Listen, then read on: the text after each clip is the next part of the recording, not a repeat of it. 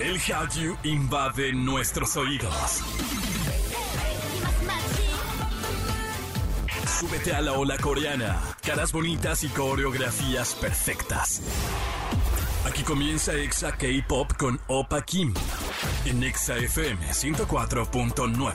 Hola, ¿qué tal? ¿Cómo están? Bienvenidos a este programa, a un nuevo episodio de Exa K-Pop. Yo soy Opa Kim, como siempre muy sonriente de poder acompañarlos con un buen playlist y unas muy buenas, eh, muy buen contenido. Pero ¿para qué les digo que tenemos el día de hoy si lo podemos escuchar en voz de Jessica? Tuvimos una entrevista exclusiva con Lee Son Kyun y Kim Ji Won de la serie coreana Doctor Brain. ¿Y sabes qué es el female case y la teoría camp en el K-pop? Pues en Chisme Time con Jam te diremos de qué se trata. Y vamos a comenzar con música de Luna porque hoy Olivia cumple 20 años y ayer Eugene cumplió 19, así que es el momento perfecto para poner a estas chicas. Pero antes, te invito a que nos sigas en redes sociales. Nos encuentras como arroba XFM y arroba Opa Pop porque tenemos dinámicas para que puedas ganar. No Easy o No Easy de Stray Kids es para ti, es oficial, es original y lo tenemos en la gran cadena naranja. Y también el capítulo del caos de T by T de Chapter Chaos. Así que síguenos en redes, arroba XFM, arroba Opa King. Por ahora vamos a escuchar esto que se llama Paint the Town y en todas partes, Pontexa. Exa K-Pop. Estás escuchando la gran cadena naranja y oigan, hay una nueva serie que está entreteniendo a todo el mundo, está fascinando y está triunfando. Se llama Doctor Brain. Es la historia de un genio, un hombre que se llama Shewon. Él tiene un alto nivel de coeficiente, pero no puede eh, empatizar con otras personas. Básicamente no tiene sentimientos hasta que le pasan cosas y tiene que descubrir a través de de mirada de, de, sus seres queridos para poder resolver un misterio. Pero ¿qué les cuento yo? Mejor vamos con la, nuestra entrevista especial y démosle la bienvenida a Isun Kyung. ¿Cómo estás? Hi, fine. Hi. Hola. Bien, gracias. Háblanos de Shewon, tu personaje en la serie de Doctor Brain. 예, 고세현 역할은 좀 선천적으로 굉장히 감정을 못 느끼고 공감 능력이 없는 인물로 태어나서 근데 그 반면 굉장히 뛰어난 어, 지능 또 다른 연산 능력을 갖고 있어서 뇌과학자가 됐고요. 어, 그 자기가 개발한 뇌 스캔 장비를 통해 가지고 자기 가족에게 얽힌 비극의 미스테리를 풀어나가는 그런 인물. Shiwon es una persona que tiene una anomalía en el cerebro, así que no tiene emociones, no tiene empatía, pero tiene memoria fotográfica. Tiene muy buen IQ y habilidades, así que usa toda la tecnología para resolver todo el misterio que enfrenta su familia. ¿Cómo te preparaste para este personaje? Digo, porque eh, Shewon no tiene emociones al inicio de toda la serie, pero después todo es diferente. 예, 일단은 감정의 증폭이 굉장히 큰 인물이기 때문에 어, 일단은 처음에 감정이 없는 상태는 뭐 제가 어릴 때 모습이 뭐 담겨져 있고 제가 성인이 된 다음에도 주위 사람들이 저에 대한 반응으로 충분히 설명이 될 거라고 생각을 했고요. 그래가지고 어떤 의학적으로 그 무감정 역할을 리얼하게 재현한다기보다 저희 드라마 토렌 매너에 맞게끔 좀 이렇게 줄거리를 이끌어갈 만큼 게 시리어스하고 약간 글루미하고 감정이 없는 인물로 시작을 했던 것 같고요. 굉장히 나중에 어떤 기억과 감정을 알게 되면서 그 가족에 대한 미안함과 참회에 대한 마음으로 증폭이 감정 증폭이 되어가는데 그거는 어 제가 어떤 사건에 휘몰아치기 때문에 그거에 맞는 상황에 맞는 뭐 감정을 연기하면 된다고 생각했습니다. Él pasa por una gran transformación llena de emociones. Cuando era joven, creo que el hecho de que él no siente emociones es descrito por las personas que lo rodean como reacciones a sus acciones. Así que no me encontré en ser 100% emocional. Solo quería mantener el tono de la serie, muy calmado, muy tranquilo. Pero después cuando él aprende sobre las emociones y finalmente siente el amor a través de su familia, esto marca un camino de la transformación que yo solo seguí. ¿Cómo te sentiste de estar de regreso después de estar encerrado por la pandemia y regresas a trabajar con Kim? 일단은 뭐 제가 어릴 때부터 김지훈 감독님의 큰 팬이었기 때문에 이렇게 함께 한다는 게 큰 영광이었고 너무 기뻤습니다. 그래가지고 일단은 감독님과의 작품을 기대한 만큼 어, 역시는 역시다. 어, 감독님과의 디렉션이나 여러 가지 뭐 환경이 너무 좋았고요. 어, 앞으로 더 큰 팬이 될 것 같습니다. Soy un gran fan de Kim desde que era niño, así que fue un honor para mí poder trabajar con él y estoy muy emocionado de hacerlo con él. Es perfecto y sigo siendo su fan. ¿Y cómo te sientes de ser parte de esta primera serie coreana en Apple TV Plus?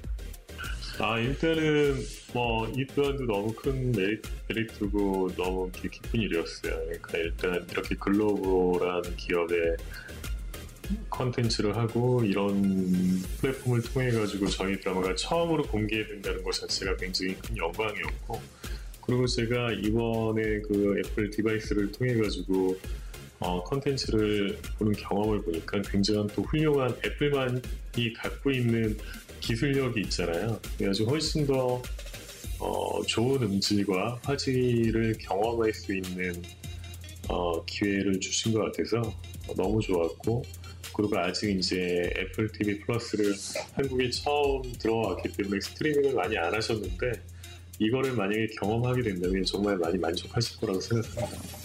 Me siento muy feliz de poder ser parte de esta primera producción original coreana. Apple es una marca mundial y fue un honor para mí poder ser parte de este proyecto. Usé Apple TV para ver la serie y me sorprendí con la calidad de audio y video que tienen. Esto apenas salió en Corea, así que va empezando, pero creo que la gente le encantará. Muchísimas gracias por esta entrevista, pero no hemos llegado a la parte final. No, no, no, no, no. Vamos con música y al regresar tenemos a Kim Ji-won, así que no se lo vayan a perder y en todas partes, ponte Exa. Exa K-Pop. Estás escuchando la gran cadena naranja. Ya tuvimos aquí en estos micrófonos a Isung Kyun, quien, bueno, también por si quizás no lo conoces, él participó en la película ganadora del Oscar Parasite o Parásitos. Él eh, hizo el papel del papá rico. Entonces, la verdad es que su actuación en esta nueva serie es fenomenal, increíble. Y ahora démosle la bienvenida a una, a una gran celebridad, a un gran director. Él es Kim Ji-won. ¿Cómo estás? That's good. Thank you. Muy bien, gracias. Háblanos de esta serie, Doctor Brain, y felicidades, por cierto, porque sabemos que es tu primer proyecto para televisión. 어, 이제 그 아주 흥미로운 소재와 또 한국에서는 이제 처음으로 다뤄지는 어떤 소재이기도 한데 그리고 이제 그거를 어, 저의 첫 드라마를 어, 애플 TV 플러스라는 아주 유명한 어, 세계적인 어떤 글로벌 영상 콘텐츠 회사와 어, 작업하게 된 거를 되게 기쁘게 생각하고 그리고 이제 한국 드라마 콘텐츠들 뭐 드라마나 영화 뭐 어, 또는 어떤 케이팝 같은 것들이 이제 전, 전 세계적으로 이제 조금씩 이제 알려지기 시작하는데 거기에서 일조를 한다라는 건 하나 나도 어떠한 부분들을 어, 담당하고 기여하고 있다는 점에서 되게 기쁘게 생각하고 한국에서 이렇게 그 다양한 작업들, 다양한 색깔의 다양한 소재의 다양한 작업들이 이루어지고 있다는 것을 보여줄 수 있어서 어, 너무 기쁘게 생각합니다. Muchas gracias antes que todo.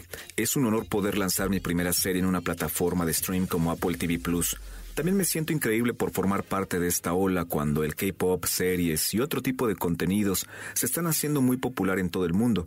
Y quería expresar en esta serie que hay mucha diversidad de entretenimiento en Corea. ¿Cuál fue el reto en filmar esta serie? ¿Qué tan difícil fue la adaptación de un webtoon a la pantalla?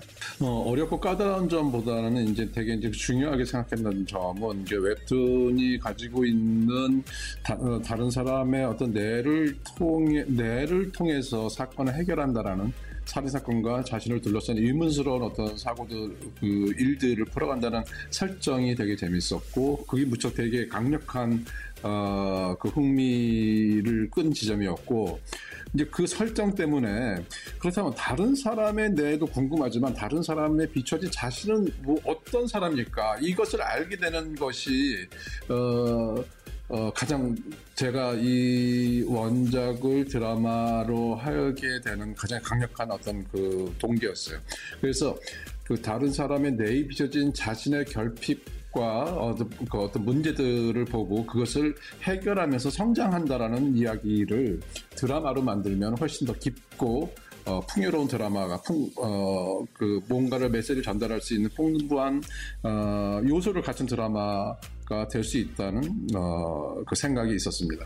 No diría que fue la parte más difícil, pero para mí fue un reto asegurarme que la historia original del webtoon se mantuviera fiel al personaje principal, usando el cerebro de los demás para resolver este misterio de un asesinato, y para mí esa parte fue lo más interesante. Y de esto me surgió una pregunta. ¿No es este un juego de saber cómo es él y descubrirse a través de la mirada de los demás y cómo lo recuerdan? Y esta pregunta fue la que más me motivó de llevar el webtoon a la pantalla, así que me motivó a hacer una historia más rica de una persona descubriendo sus habilidades a través de los ojos de los demás y crecer al final como persona, y pensé en hacer una serie extendida con un mensaje más eficaz. Muchísimas gracias y nosotros vamos a ir con más música. Recuerden que esto lo pueden ver en Apple TV Plus y en todas partes. Ponte Exa. Exa K-Pop.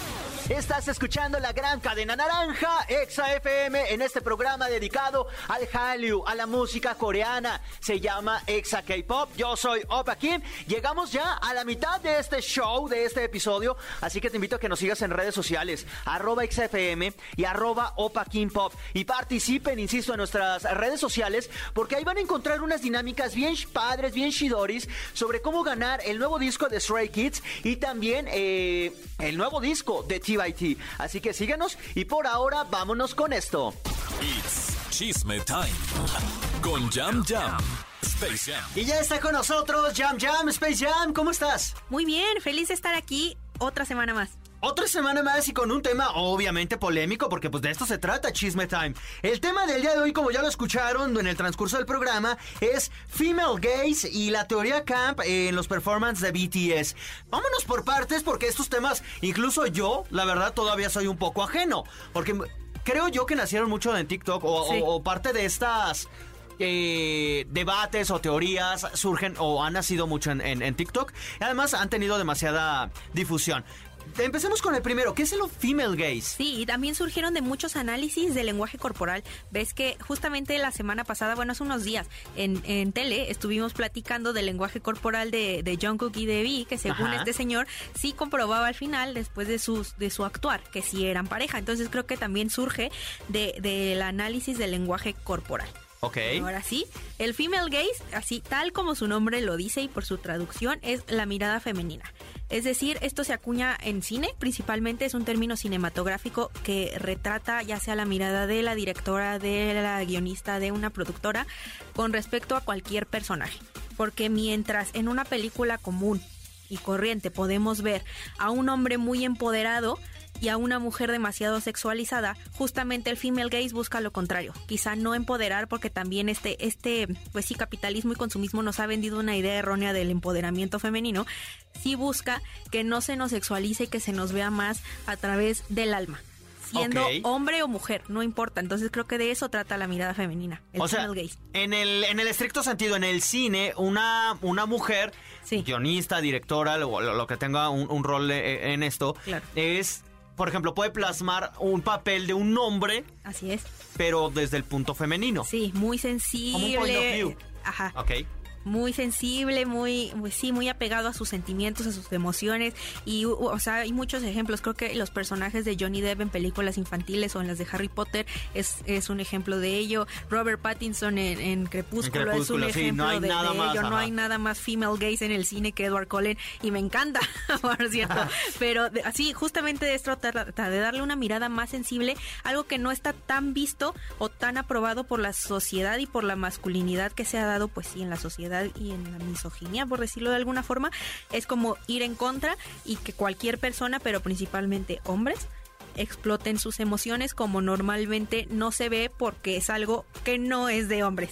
Ok, y en, y en el K-pop, un female gaze estará relacionado a que a la, a la estética en sí de un idol, de un idol masculino. sí a la estética, pero también a su personalidad. Sabemos que obviamente son idols, son famosos y que solo conocemos el lado bonito, ¿no? El Ajá. lado, el lado A de un idol es lo que conocemos porque pues a final de cuentas no somos sus amigos íntimos ni sus amigos personales para saber qué hay detrás de cada uno de nuestros idols. Pero sí, al menos en la personalidad que, que se construyen como idols y, y en la estética y en los bailes y en su forma de ser, en como idols en el escenario, en entrevistas y demás, de ahí sale esta teoría del female gaze. El female gaze, no sé qué tanto aplica en el K-pop desde, la, desde el origen, ¿sabes? Sí, Porque creo que no. muchos, muchos productores o muchos de los empresarios que le apuestan a bandas son hombres. Claro. Salvo, salvo YG, que la CEO es una mujer. Sí, pero Eh, sabemos que esta CEO llegó por problemas Bueno, legales del el CEO Eh, ajá, anterior. pero no sé qué tanto sea que, que en sí sea el origen y no vaya Claro. siendo como uno de los objetivos, ¿sí me explico? Es decir, no sé, Only One Off, ¿qué tanto haya Ajá. sido que hayan salido con ese con ese female gaze o que en el transcurso dijeron, a ver, le tienen que gustar a las chicas y es tendencia que las chicas quieren ver a hombres eh, susceptibles, Claro. encontrados con sus sentimientos, un poco más andróginos, ¿sabes? Eh, a Eso es lo único que me cuestiono, no sé. Es que tiene mucho sentido, porque justamente creo que aunque el K-pop de origen no, no tiene, pues sí, algo fijo en el female gaze, creo que sí se han dado cuenta que su principal público son mujeres. No vamos a decir niñas de cualquier edad. En general, aunque sí hay hombres, no me vayan a tirar hate, sí hay hombres K-popers, sí hay hombres ARMY, sí hay hombres de cualquier fandom. Pero creo que a la larga se dieron cuenta que su principal, pues, target son las mujeres. Y ya después de tanto haber visto y de ahora que se puso, si bien no de moda, sí como más alerta, estos foquitos de "Ah, esto es misógino, esto no está bien, no hay que normalizar estas conductas, que hoy se puso como más alerta por las redes, creo que sí vieron una oportunidad de decir, bueno, ya no les interesa un hombre como The Rogue, ¿sabes? Ya Ajá. no les interesa ver un hombre como Vin Diesel, que se ve súper rudo y súper musculoso y voy a matar a todo el mundo que se me pare enfrente. O quizás les sí. interesa una mirada mucho más sensible, Ajá. creo o, yo, no sé. o quizás también quieren a un hombre musculoso, eh, pero también Pero sabes que sea este que ideal. Sí, que sea entregado a sus emociones Sí. y al amor. No sé, hay- es, es un gran debate que podríamos tener porque luego la- lo que nos han vendido, lo que hemos consumido sí. también, de, de K-dramas, de manhwas y Todo. todo esto, el hombre sí es más sensible y todo, pero también no deja de ser así casi casi de te hago el favor, Y ahí- te lo hago. Sí, y ahí está la prueba de nuestro querido actor Kay, que Ah, no lo está. vamos a olvidar, ¿no? Ahí está, ahí está uno de ellos. Sí, o de Chris sí. Wu, o del otro, o de Lucas de NCT. Sí, o sea. ¿sabes? Como que sí, pero no. Y ligado a esto que, que dijimos, la teoría camp de BTS, bueno, los performances de BTS. ¿Qué es la qué es camp? Bueno, camp eh, está relacionado a, a una sensibilidad estética del arte. Tiene que ver con la ironía, con el arte kitsch, con el humor, la exageración. Y de esto, bueno, ya tiene años, no nació Sí. justamente por BTS. Eh, en- hay- hay- está, se encuentra este, este sentido artístico en, el, en la literatura, en el teatro, Sí. en la música, que, que obviamente pues ha ido cambiando a través del tiempo. Sí, además se, esto se ha visto desde hace mucho y justamente ya lo habíamos traído a la mesa anteriormente, justamente con BTS. Eh, Susan Sontag es la autora de un libro muy famoso sobre esta teoría que se llama Notes on Camp.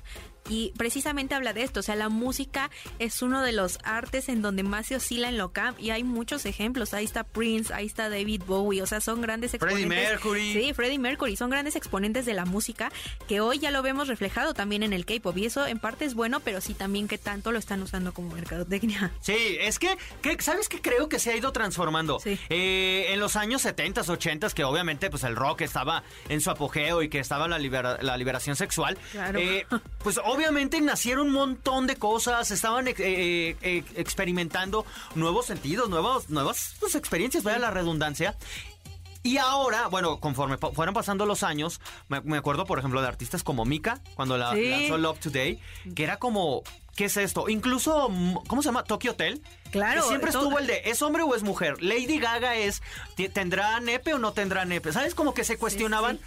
Porque era un arte o una- un, tipo, un tipo de estética que no estábamos acostumbrados. Claro. En cuestión de K-pop es mucho más obvio, ¿no? Claro, es mucho más obvio y siento que también ya está mucho más normalizado, porque hoy ya vemos a Tokyo Hotel y vemos a este par de gemelos y ya sabemos, bueno, uno es Tom y el otro es Bill y ya sabemos que los dos son hombres, pero que uno tiene mucho más tendencia a lo queer, a lo andrógino, a lo extravagante y Tom es como, ¿sabes? Ajá. El reservado.